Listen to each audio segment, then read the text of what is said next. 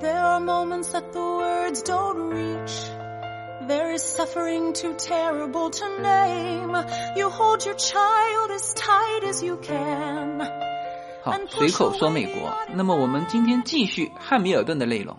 前面两期呢，我们从这个文艺作品，就是百老汇的这个音乐剧《汉密尔顿》开始讲起，然后我们回顾了历史上的真实的汉密尔顿啊。那么我们在上一期讲到了汉密尔顿在美国独立战争期间的他的军事贡献，以及啊他在制宪会议上的对于组建现在的我们看到的这个美国联邦的贡献。那然后这一期我们就来到。就是相对大家比较熟悉的，就是关于汉密尔顿在美国第一任财政部长这个任上对于美国联邦做出的贡献。那为什么把他称之为美国金融之父？以及到底汉密尔顿的旋转门到底旋转的是什么？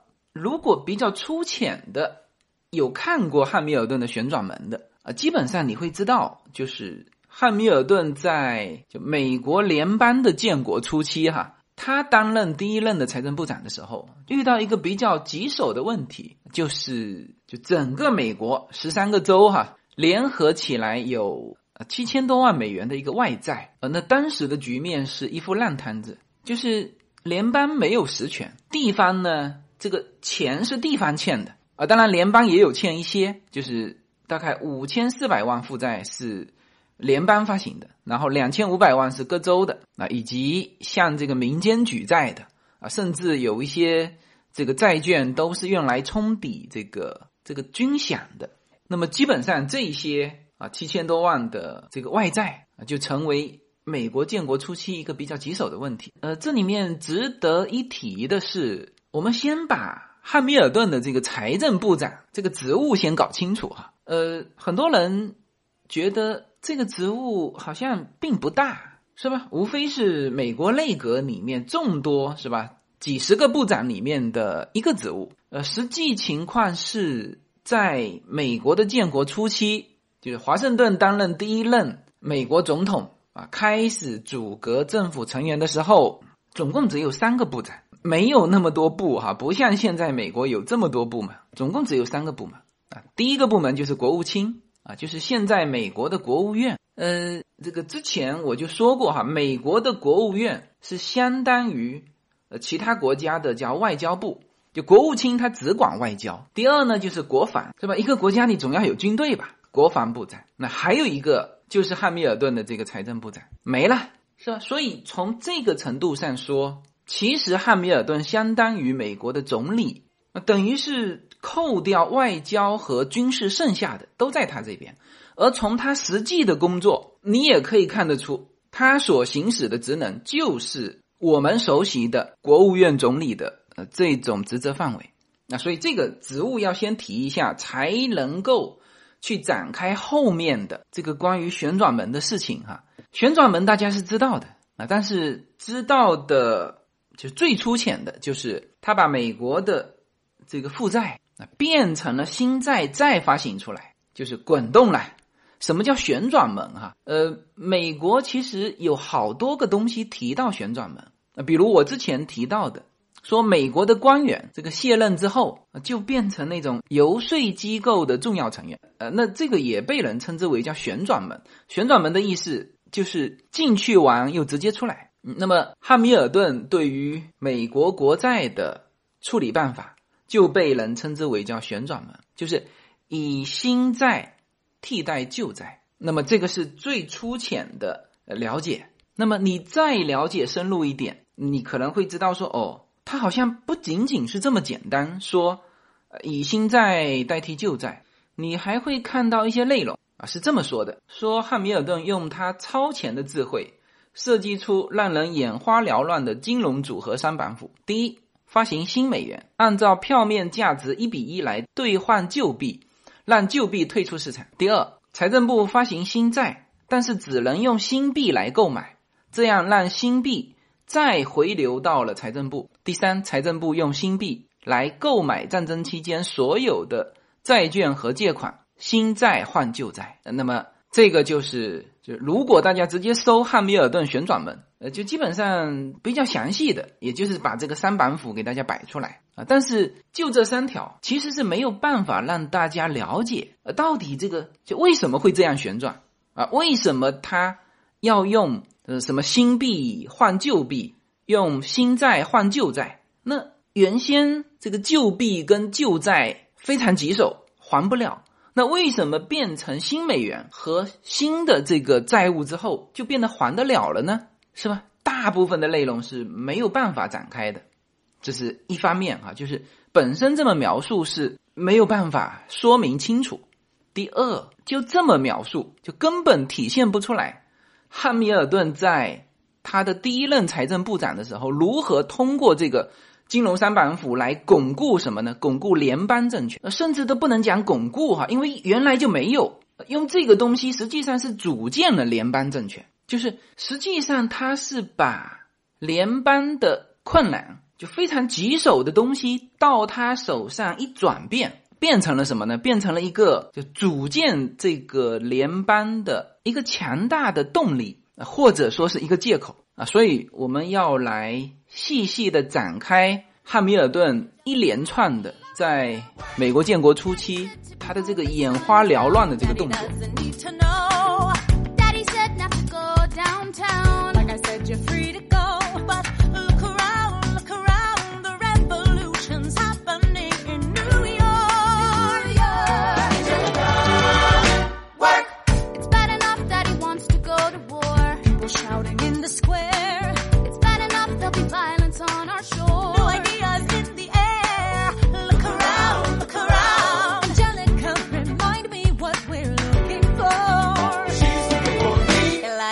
Looking for a mind at work. I'm looking for a mind at work.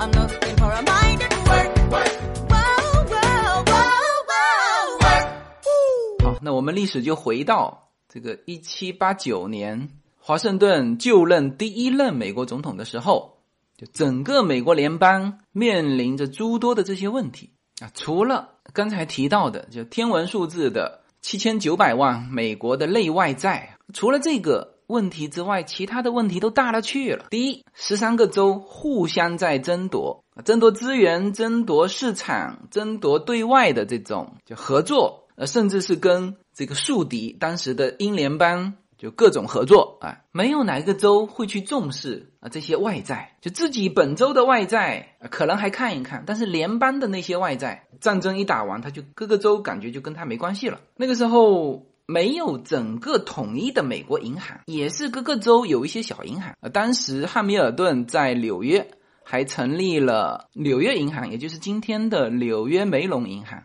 但这些都是各个州的小银行。然后整个联邦没有税收制度啊，所以面对这个情况，今天的史学家一致认为说，华盛顿虽然疏于财经金融知识。但是呢，他能够任用汉密尔顿是华盛顿政府最大的成就。汉密尔顿是一七八九年出任了财政部长，一七九零年初就一月十四号就向国会提交了长达五十一页的关于公共信用的报告。一个你当然可以看出，他出台这一系列的这个政策，这个够快的。第二，当然你也可以看得出，他原先脑袋就在想这个事情，而且这里就他做的动作不仅仅是针对外债。那么在这份关于公共信用的报告，汉密尔顿做的第一个动作就是让联邦政府把各个州没有清还的债务全部接手过来，要统一管理、统一偿还。这个就是他提到的，作为整个美国联邦，必须要有这个公共信用。那么，既然各个州把债务提上来了，那我现在联邦就一个国家，你总要有关税吧？那么联邦就和各个州就划定了哪一些税收是你各个州可以收的，那有一些税收是联邦的。而在此之前，如果是邦联的话，他是没有征税权的，就他没有收入，那你说他哪里有信用告诉别人说，哎，我可以还你的钱，是吧？啊，所以他这个事情是反过来做的，首先。我把你各个州的债务先接过来，然后对内跟各个州说，那我必须要有一些联邦的税收啊。那么这个也就是现在我们在就任何在美国报税的，你交税的时候，一个是交联邦的税，一个是交州的税。就早先的时候，我不清楚这里面的比例是什么样哈。呃，但是现在至少我去年报的税是联邦的税高于州的税。像这个体系就是在汉密尔顿时期建立的，是吧？债务接过来，然后谈我要收一些联邦税啊，这个是对内的。那么对外呢，告诉那些这个债主，联邦政府现在以海关的税收作为抵押，承诺偿付所有现存的公债的本金和利息。那如果有必要，联邦会征。诸如酿酒税这种的，后来又叫 whisky 税。总之，就是我现在有征税权。所有的在美国独立战争期间发行的，包括联邦、包括州的所有的债，统一到我财政部这一个口，我来给你们清偿。我作为十三个州的联邦，我以海关税收作为抵押啊，肯定可以清偿你们的所有的本金以及利息。那这个是旋转门的基础啊，否则你哪里有什么新债换旧债？然后从这里面大家还看到什么？是的，看到了之前是没有征税权，甚至连海关的税收也是各个州收的，因为你是邦联嘛啊。现在新的联邦成立之后啊，汉密尔顿是借我来替你各个州偿还旧债。反正你也还不起，是吧？我来还，但是呢，他收上来一个之后作为联邦税的啊一些税种，这也就是我们刚才说的，就是他让联邦政府就真正有了政府的职权，你不能说只有义务，呃，没有权利，是吧？好，那么这个就说起来简单，啊，实际上这里面有诸多的要协调的东西，那么。呃，历史上就专门点了这其中一个哈，就是汉密尔顿把所有的这个外债啊，包括当时各个州的民间的那些内债，全部收上来之后，承诺是本金和利息一分钱不少，全部可以按照票面去兑付。那你只要这个债券的持有人拿着这个票过来，我就给你钱。那这个本来是很好的事情嘛，但是他这里面讲了一个节外生枝的东西。让我们来了解，在美国的建国之初，呃，这个这事情都是极为难做的，呃，就这一个，说我政府承诺我给你百分百兑现，都能够出问题，出什么问题呢？因为各个州的债务啊是在很多年之前发的，然后这个债券的最原始的持有者都是普通公民，特别是那些大陆军的退伍的老兵，因为这当时就是按照军饷发给他们的。没钱发工资嘛，是吧？只能用债券去替代现金。但是独立战争之后，就是一团糟的局面，在上一期以及刚才都跟大家讲过了，是吧？这些债券都是无法兑现的债券，就因为无法兑现嘛，所以很多这个老兵才跑到费城去占领国会，是吧？华盛顿出来，是吧？以这个大陆军总司令的这种身份。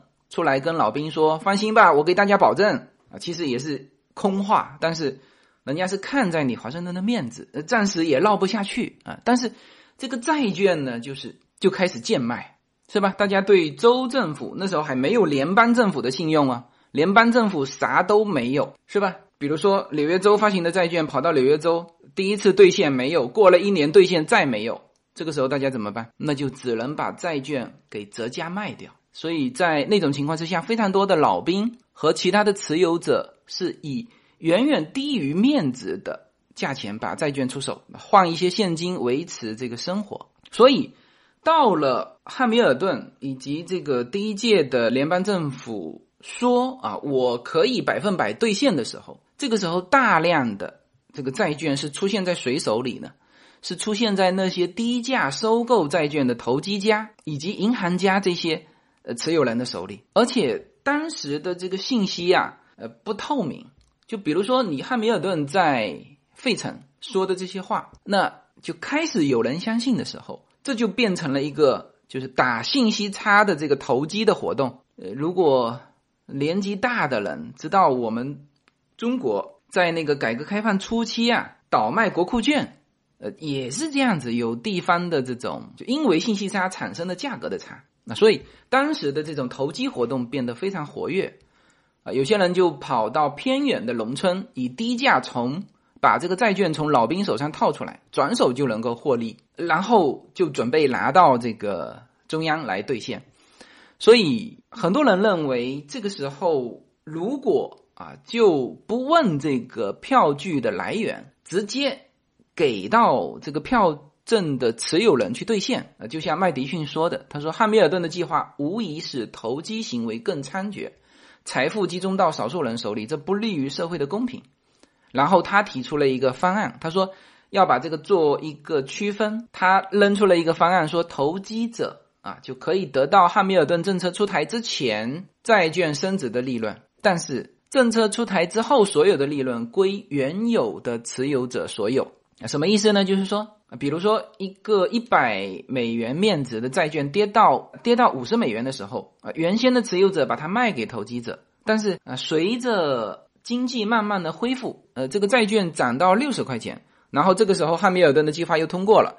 呃，债券的金额又回到了面值的一百块钱，那么政府还是付出这一百块钱，但是要加以区分，区分什么呢？就是这六十块钱给到现有的这个持有者，这些投机者，啊，他们可以拥有叫做合同的权利，但是后面的四十美元要付给叫原始持有人啊，就是这些退伍的老兵，因为他们拥有正义的权利，呃。这是一件很棘手的事情，因为大家知道啊，之前这些老兵就曾经这个一起闹过事，是吧？那你现在政府真金白银掏了一百块钱出来，而如果全给到投机者，老兵当时他说是五十块钱，是吧？那也许当时十块钱就卖了，就是变成老兵得不到应有的，就像他们说的叫正义的权利，而这是社会上当时的一种政治正确。是吧？但对此，汉密尔顿坚持，我就是看票据付。你看他反驳道：第一，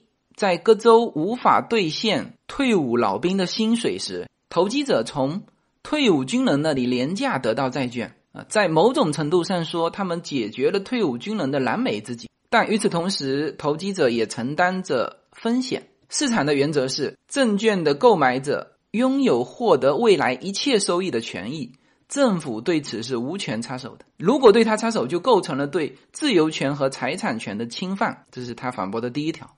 第二啊，就是即使要执行麦迪逊的方案，就是刚才说的区分的那个方案哈，也是困难重重。因为证券在此期间已经转手了多次，即便政府为此花了大量的人力财力，也无法做到麦迪逊主张的正义的权利。那这个就是汉密尔顿反驳的观点。那当然，他的方案得到了商业界和企业界的赞同，但是呢，也遭遇了很多的反对。最后是在众议院投票，结果是三十六票比十三票，否决了麦迪逊的提议，呃支持了汉密尔顿的这个方案。呃，那实际上汉密尔顿的方案就还没有通过哈，就是先废掉这个麦迪逊的这个提案，然后就一场一场的。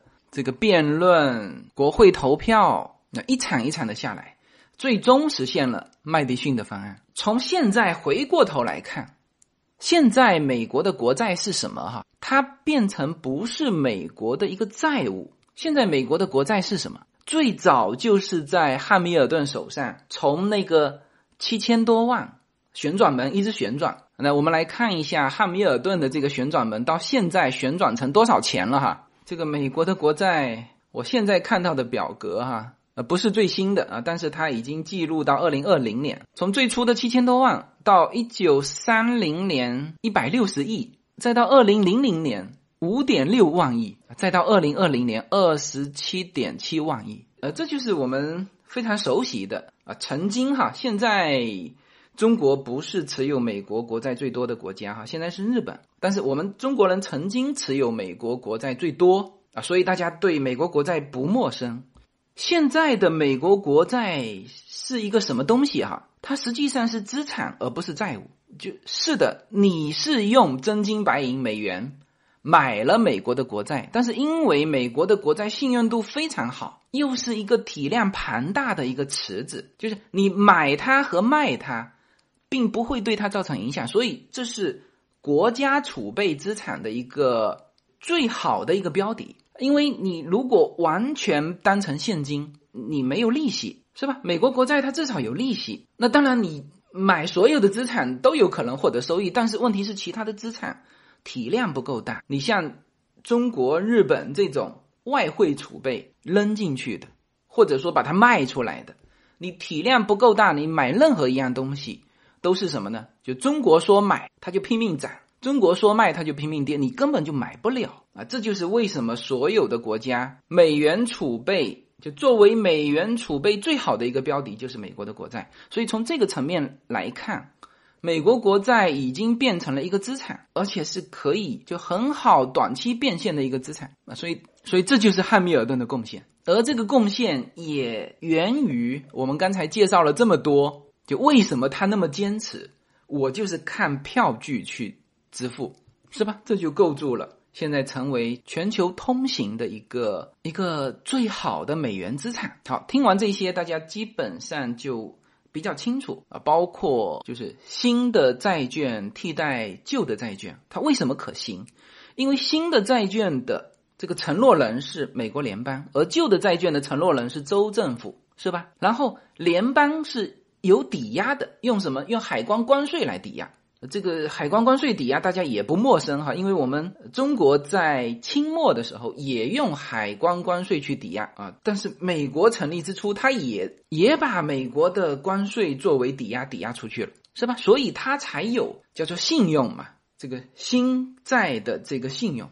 才有了这个旋转门。当然，同时刚才也说到叫新货币跟旧货币。其实大家沿着这个新债旧债的这个思路，大家也就立刻就理解了。新的货币是什么？是联邦发行的货币。旧的货币是什么？是各克州发行的货币啊。所以汉密尔顿用这一招，就不仅解决了这个当时号称。美国联邦最棘手的这个负债的问题，就不仅解决了这个问题，而且还利用这个问题，把联邦的这个海关税收以及各类的联邦税给它收上来。同时呢，还把货币发行权控制在这个联邦。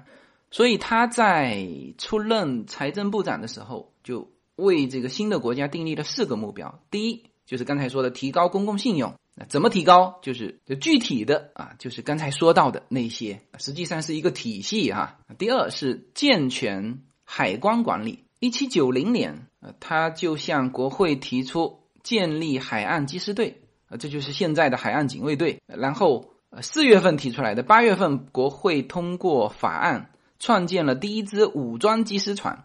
那个时候还是就是沿海的哈，归财政部管。那么这个法案就就堵塞了很多走私的渠道。你当时各个州做海关，你怎么做？是吧？我完全可以在，比如说纽约州的，我在另外一个州上岸，海关国家统一，然后还有武装的缉师船队，那这就把很多的这个走私的这个利润就全部变成了国家的关税收入，然后就还有一些征收的联邦税，叫酿酒税等等。呃，那么这个汉密尔顿在收税这一方面是非常狠的哈。呃，虽然造成了很多的这个争议和骚乱，但是他专门训练了这个征税官，而且到了一些偏远山区，收税官是带枪收税的那。所以他在执行他的这个规划的这个过程当中是非常严厉的，是吧？所以这就是第三个叫完善税收制度，第四个就是要建立中央银行。就是刚才提到的这个货币的这个事情，所以他一上任，其实他的计划就是有四个：第一，提高公共信用；第二，健全海关管理；第三，完善税收制度；第四，建立中央银行。你看，这就是他的贡献。公共信用，刚才旋转门说过了；海关管理，他把整个美国的海关武装收税，所以今天的国税局啊。所有的人啊，在美国，无论是你高到政要，还是低到小平民老百姓，你提到国税局，脚都会抖。所以，在美国有一句话嘛，就是就你一旦被国税局盯上，就不死也得脱层皮啊。这个威慑力就是汉密尔顿当年留下来的。呃，就还是那句话哈，就是说起来，就现在大家翻回头看，哎，这些都是。很理所应当的，但是当时干起来是非常难的，每一条都非常难。刚才说了，完善税收制度是带枪征税，是吧？你可以想象，到了这个边远山区，那人家民众也有枪啊，是吧？这这这税是多难收上来啊，你包括说中央银行，你现在翻回头想，哎，你每一个国家都要有财政啊，财政肯定要有中央银行啊，这有什么问题吗？呃，当时问题大了去了，就在十八世纪的美国，对中央银行这个概念，很多人都是非常陌生的。首先，人家就对银行没有好感啊，包括就当时的国务卿杰斐逊啊，众议院的领袖当时是麦德逊啊，还有副总统亚当斯。亚当斯是叫联邦党啊啊，他和汉密尔顿共同成立了联邦党，但是呢，他是最反对建立中央银行。他们认为真正对社会贡献的是这个经营土地的农庄，而银行是个吸血鬼。银行的这个放贷吃利息，对这个社会是最没有贡献的啊！所以当时绝大部分的国富，他们自己都是拥有奴隶的大众资源，对于商业和银行业是非常鄙视的。但是汉密尔顿在那个环境之下啊，一七九零年十二月就向国会提出了关于国家银行的报告啊，提出了这个新大陆应该建立一个有史以来。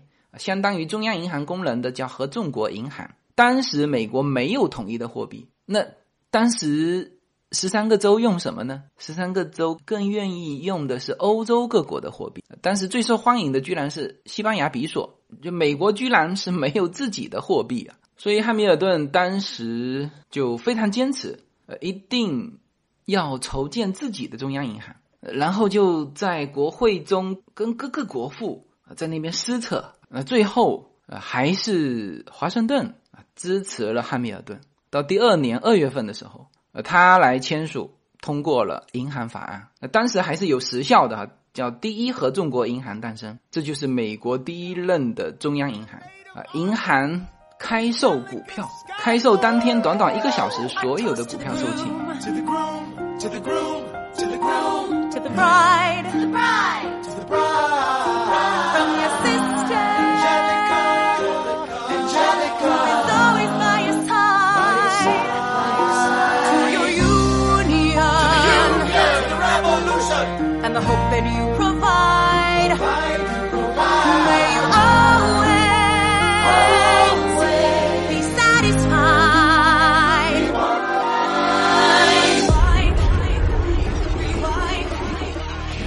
有什么可以阻挡对自由的向往。大家好，现在大家除了收听我每周公开的音频节目之外，还可以加入我的公众号，名字是无限空间。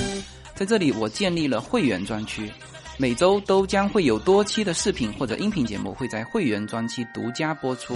此外，每周六晚上在无限空间中还有随口说美国的视频直播节目，欢迎大家进入直播间与我互动。同时，随口说美国目前已经开通了海外的 YouTube 频道和中国的 B 站，海内外的听友都可以登录直接观看我的视频节目。您如果希望随时可以追踪到随口说美国的各类信息，您还可以登录新浪微博、今日头条、抖音等去搜寻随口说美国。移动互联网的神奇之处就是可以把同类的人拉得很近，让我们勇敢开始，活成喜欢的自己。I'm sure I don't know what you mean. You forget yourself. You're like me. I'm never satisfied. Is that right? I've never been satisfied. My name is Angelica Schuyler. Alexander Hamilton. Where's your family from? Unimportant. 汉密尔顿在一七八九年上任美国的财政部长。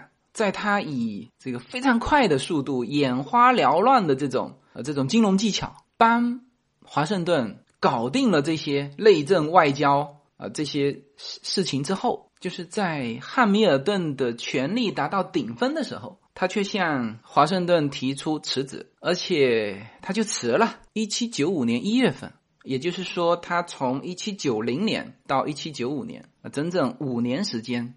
奠定了美国现在的内政基础，就不仅仅是金融基础啊，这里面包括了税收制度，是吧？联邦税和地方税啊，建立了现在就所有美国人听起来脚都会抖的国税局，就国税局的权威，成立了中央银行，发行了美元。也就是说，就他对美国的贡献，除了上一期说到的独立战争的。呃军事贡献，以及在制宪会议上的这个就强力组建美国联邦之外，也仅仅只花了五年的时间，就奠定了美国的就现有的这一套体系，就内政体系，然后就辞职了。呃，他为什么辞职？其实也引申出另外一个问题：这么天才的一个人。对美国联邦贡献这么大，为什么我之前就说啊，即使没有他的那个绯闻或者说丑闻吧，他也不可能当总统啊？因为在他权力的最顶峰，他自己却心灰意冷提出了辞职。你觉得他还有这个竞选总统的基础吗？呃，关于他的辞职，说法不一，我们把各种说法都摆出来，其实各种说法都存在。只是就最后他自己是因为哪一个辞职，我们不知道啊，只有汉密尔顿自己知道。但是我们可以把事情摆出来，你看，一种说法是说他厌倦了政治漩涡，呃，是因为他的争强好胜以及桀骜不驯的性格，使他树立了不少政敌。嗯，那这个大家听我的介绍，其实也应该听得出来，就他觉得对的东西，首先。都很超前，是吧？一群美国国父都认为美国应该是一个农业国的时候，他觉得美国应该是一个工业国，甚至应该是一个金融强国，是吧？所有美国的国父对于这种中央银行持枪收税都很反感的时候，他坚持啊，所有的人都觉得这个七千多万是一个烂摊子，在他手上变成了什么？变成了是非常好的一个令箭。他可以用这个东西啊，完成了构筑整个联邦。呃，但是这一路你可想而知，他要跟多少人去辩论、去战斗，所以他树立了非常多的政敌。他的政治基础就他自己知道。还有一种说法说，呃，他是在平息了威士忌暴乱期间，妻子因妻子因担心过度而流产，使他非常内疚，决心回归家庭。那么。这个在音乐剧里面也有表现啊。那还有一种说法是说，财政部长的工资太低，他无法承受，他无法承担生活的重负，啊，说还是回去当律师，有一个更高的经济收入。啊，从这条大家也可以看得出，就最早期的美国政府这些高官哈，是实际上是就拿着很低的收入。其实到现在。也并不高哈，我给大家详细说过美国的联邦的参议员、众议员他们的薪资是多少啊？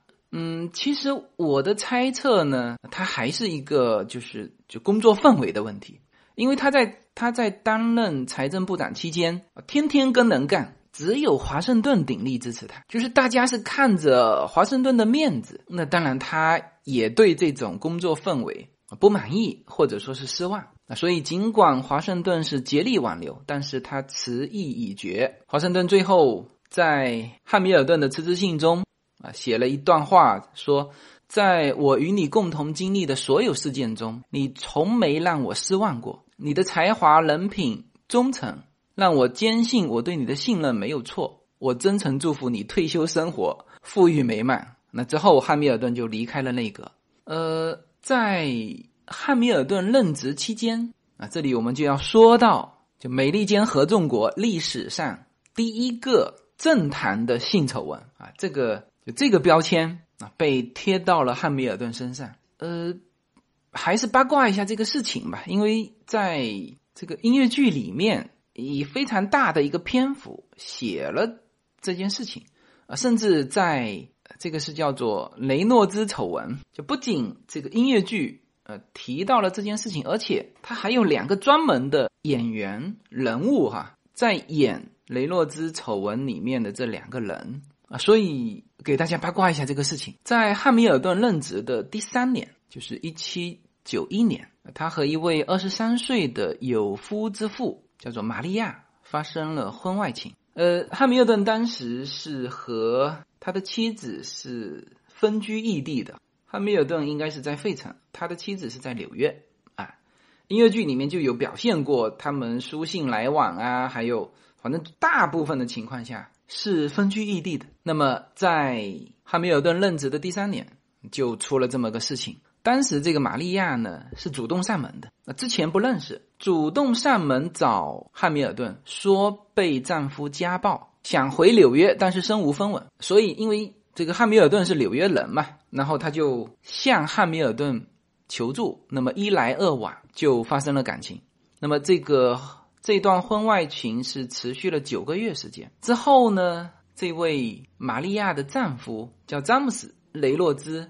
突然间露面，那以汉密尔顿破坏其家庭作为要挟，要求汉密尔顿答应他三个条件。啊：第一，要汉密尔顿在政府里面给他一个职位；第二，要汉密尔顿透露中央银行股票的合理价格区间；第三，赔偿钱财。那汉密尔顿是拒绝了前面两条，只拿了一笔钱来了断这件事情。所以后面有人分析说，这个事情啊。其实是那两夫妻设的一个局，呃，那这个就是从这个丈夫提出的这些要挟去推断啊。但这不管怎样哈，汉密尔顿是出轨了，有了这个性丑闻，那这个是这个事实，是吧？呃，当然，汉密尔顿之后对他的妻子也坦白了这件事情，而且呢也非常后悔。然后我印象当中，在音乐剧里面。有她回去跟这个女的要了断之后，她的丈夫就突然出现了，呃，基本上就是这么一个过程。所以不管怎样嘛，这个事情是存在的。但是汉密尔顿并没有就以权谋私，啊，包括就答应他前面两条，就政府里面给他一个职务，然后透露一些股票的价格，这个这两条都没同意。那么这件事情本来是一七九一年。这个事情给了一笔钱也就了断了，但是之后第二年，一七九二年，就是那个雷诺兹这个这个丈夫啊，涉嫌诈骗，说明本身就不是什么好人哈，被捕了。那么在狱中，他说他掌握着某位大人物的材料，希望用此来换取自由。呃，一看就不是什么善类哈。当时作为政敌的共和党众议员啊，得到消息之后啊，就和另外两位。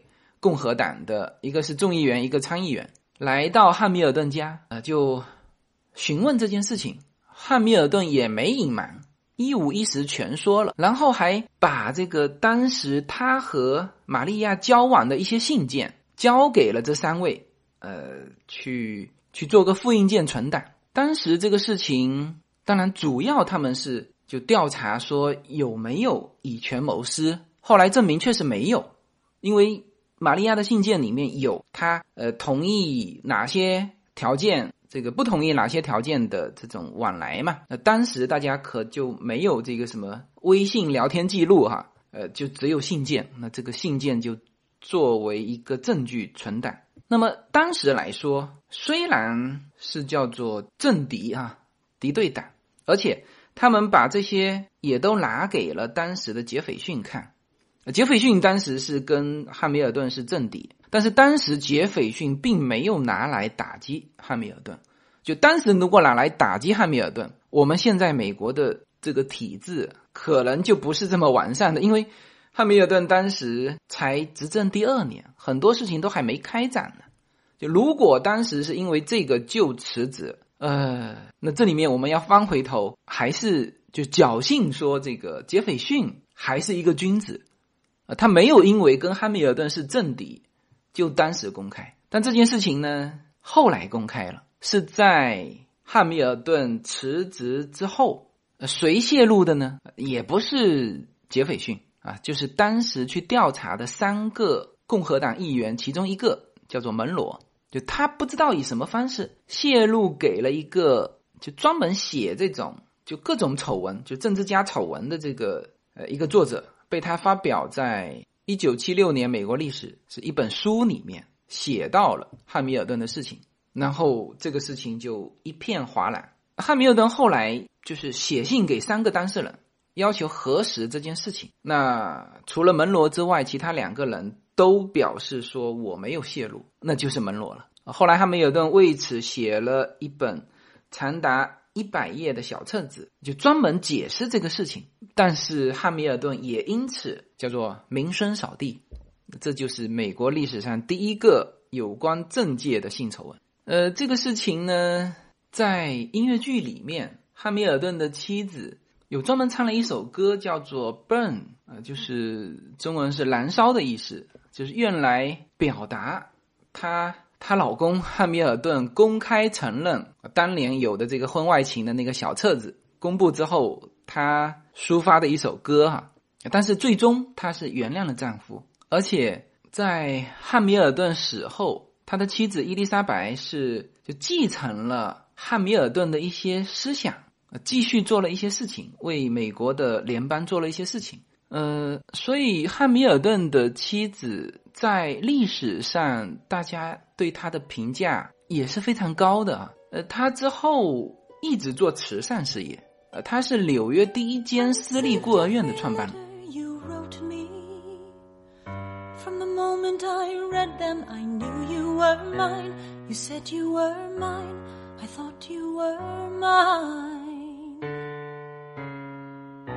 Do you know what Angelica said when we saw your first letter arrive? She said, Be careful with that one, love. He will do what it takes to survive. You and your words flooded my senses. Your sentences left me defenseless. You built me palaces out of paragraphs. You built cathedrals.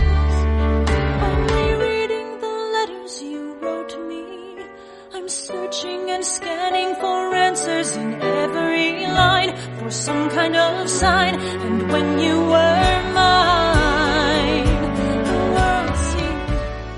然后最后我们说一下汉密尔顿的一八零四年他的决斗身亡关于这个我在第一期的这个汉密尔顿里面啊实际上跟大家讲过就是他的政敌贝尔。其实同时也是他的战友兼同事。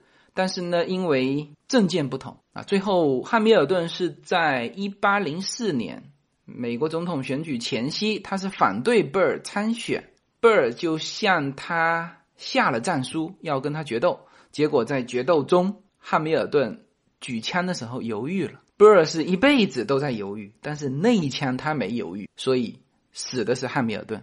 汉密尔顿身受重伤，于第二天就身亡。嗯，这个决斗的。由来以及细节，大家可以去搜寻一些资料哈。如果你对这个细节感兴趣的话，但实际上我更多的哈就是讲到最后了哈。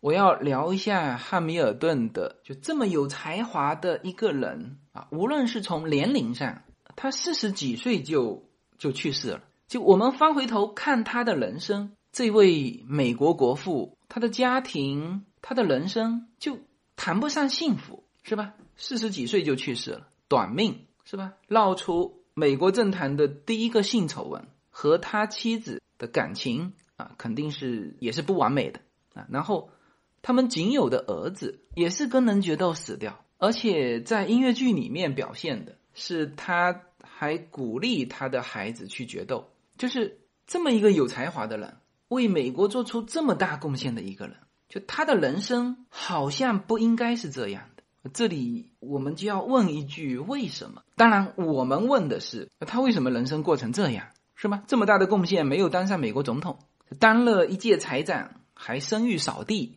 有这个性丑闻，呃，然后跟人决斗，这么年轻就就去世了。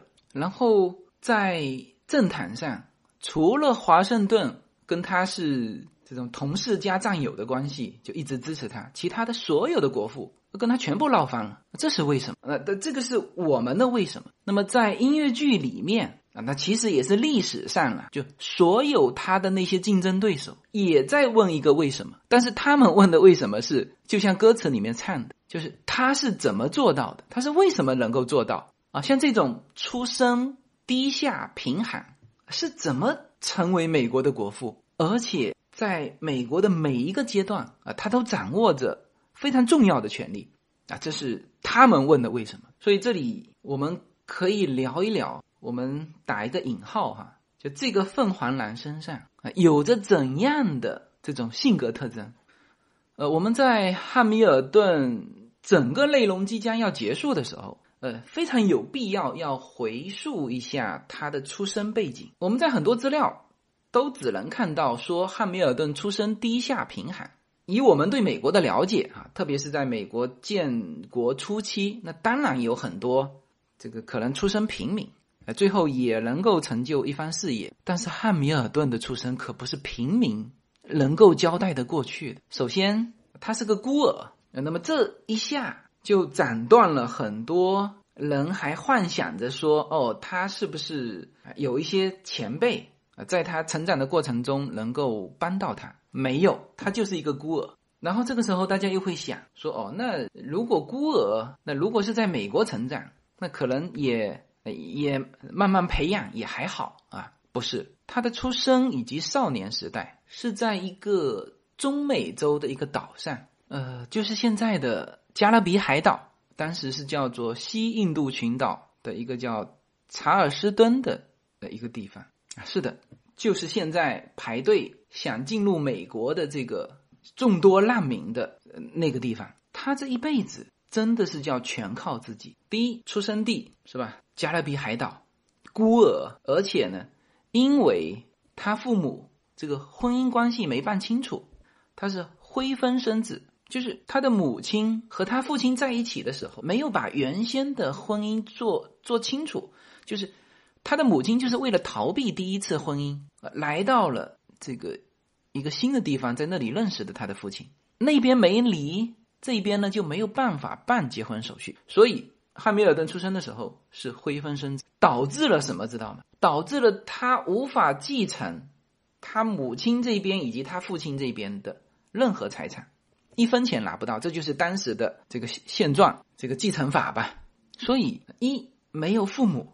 二不在美国，他是青年的时候才到美国纽约来读书哈，就是他的文学才华被当地的呃一些商人发现，这一帮人凑钱把汉密尔顿送到纽约来读书的，啊，所以他是青年的时候才到美国，然后又是非婚生子，所以他在整个的过程当中，别人动不动就拿什么出来骂他呢？就是杂种嘛，私生子。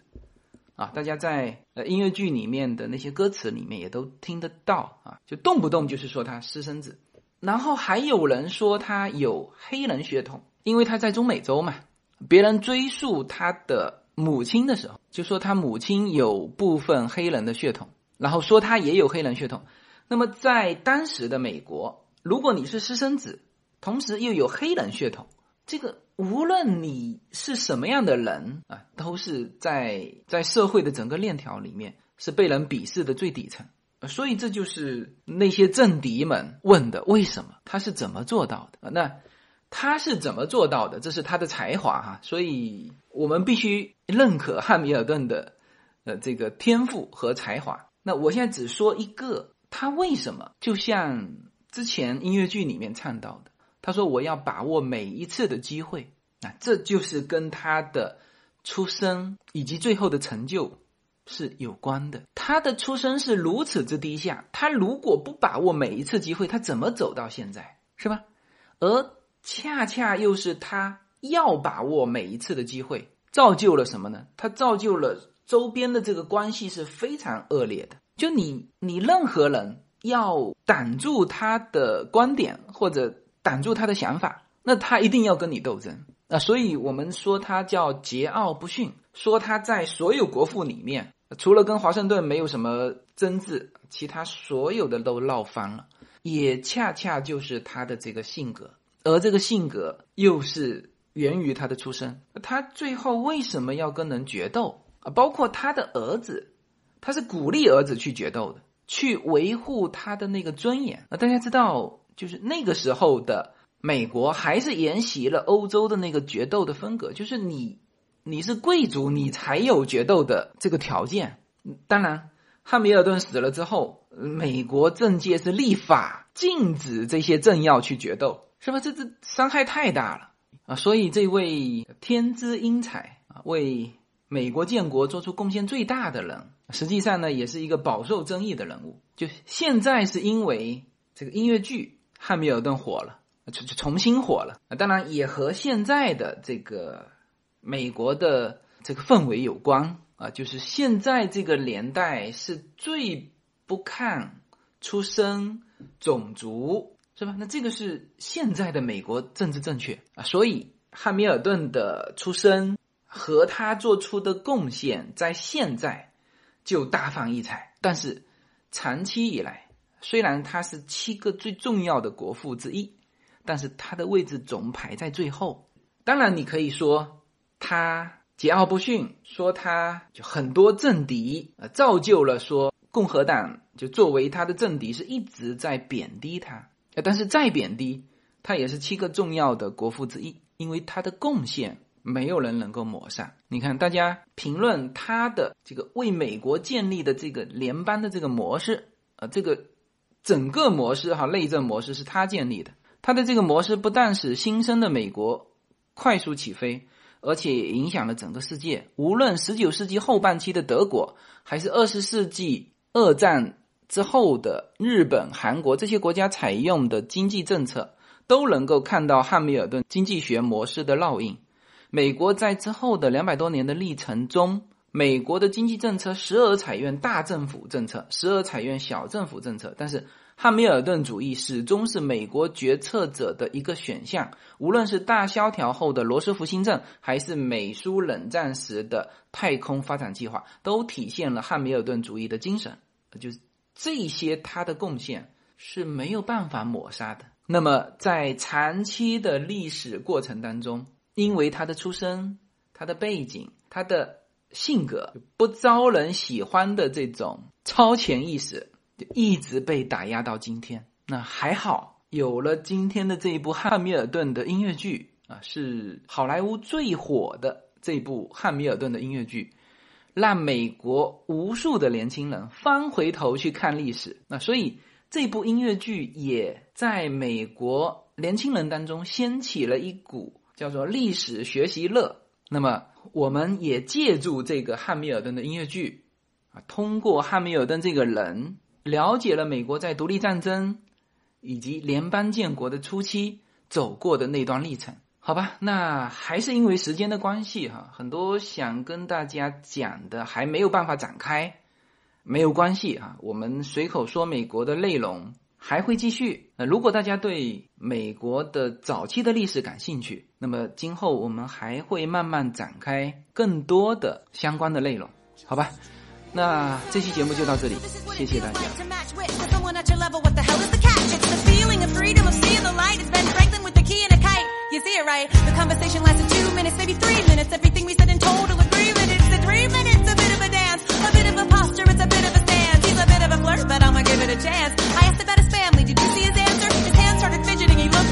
He's penniless. He's flying by the seat of his pants. Handsome boy, does he know it? Peach fuzz, then he can't even grow it. I wanna take him far away from this place, then I turn and see my sister's face, and she is helpless.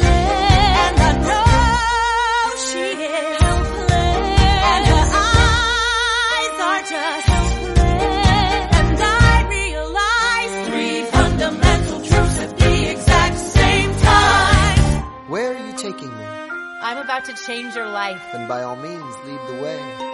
Number one. I'm a girl in a world in which my only job is to marry rich. My father has no son, so I'm the one who has to social climb the one. So I'm the oldest and the wittiest and the gossip in New York City is insidious. And Alexander is penniless. that doesn't mean I want him any less. Elizabeth Schuyler, it's a pleasure to meet you. Schuyler. My sister. Number two. He's after me because I'm a Schuyler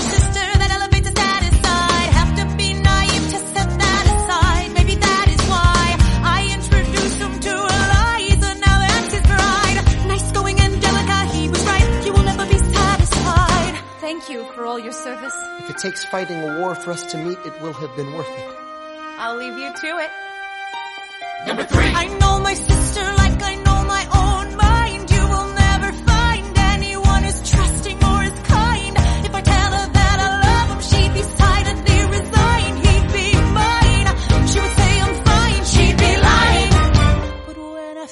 fantasize at night, it's Alexander's eyes as I romanticize what might have been if I hadn't sized him up so quickly.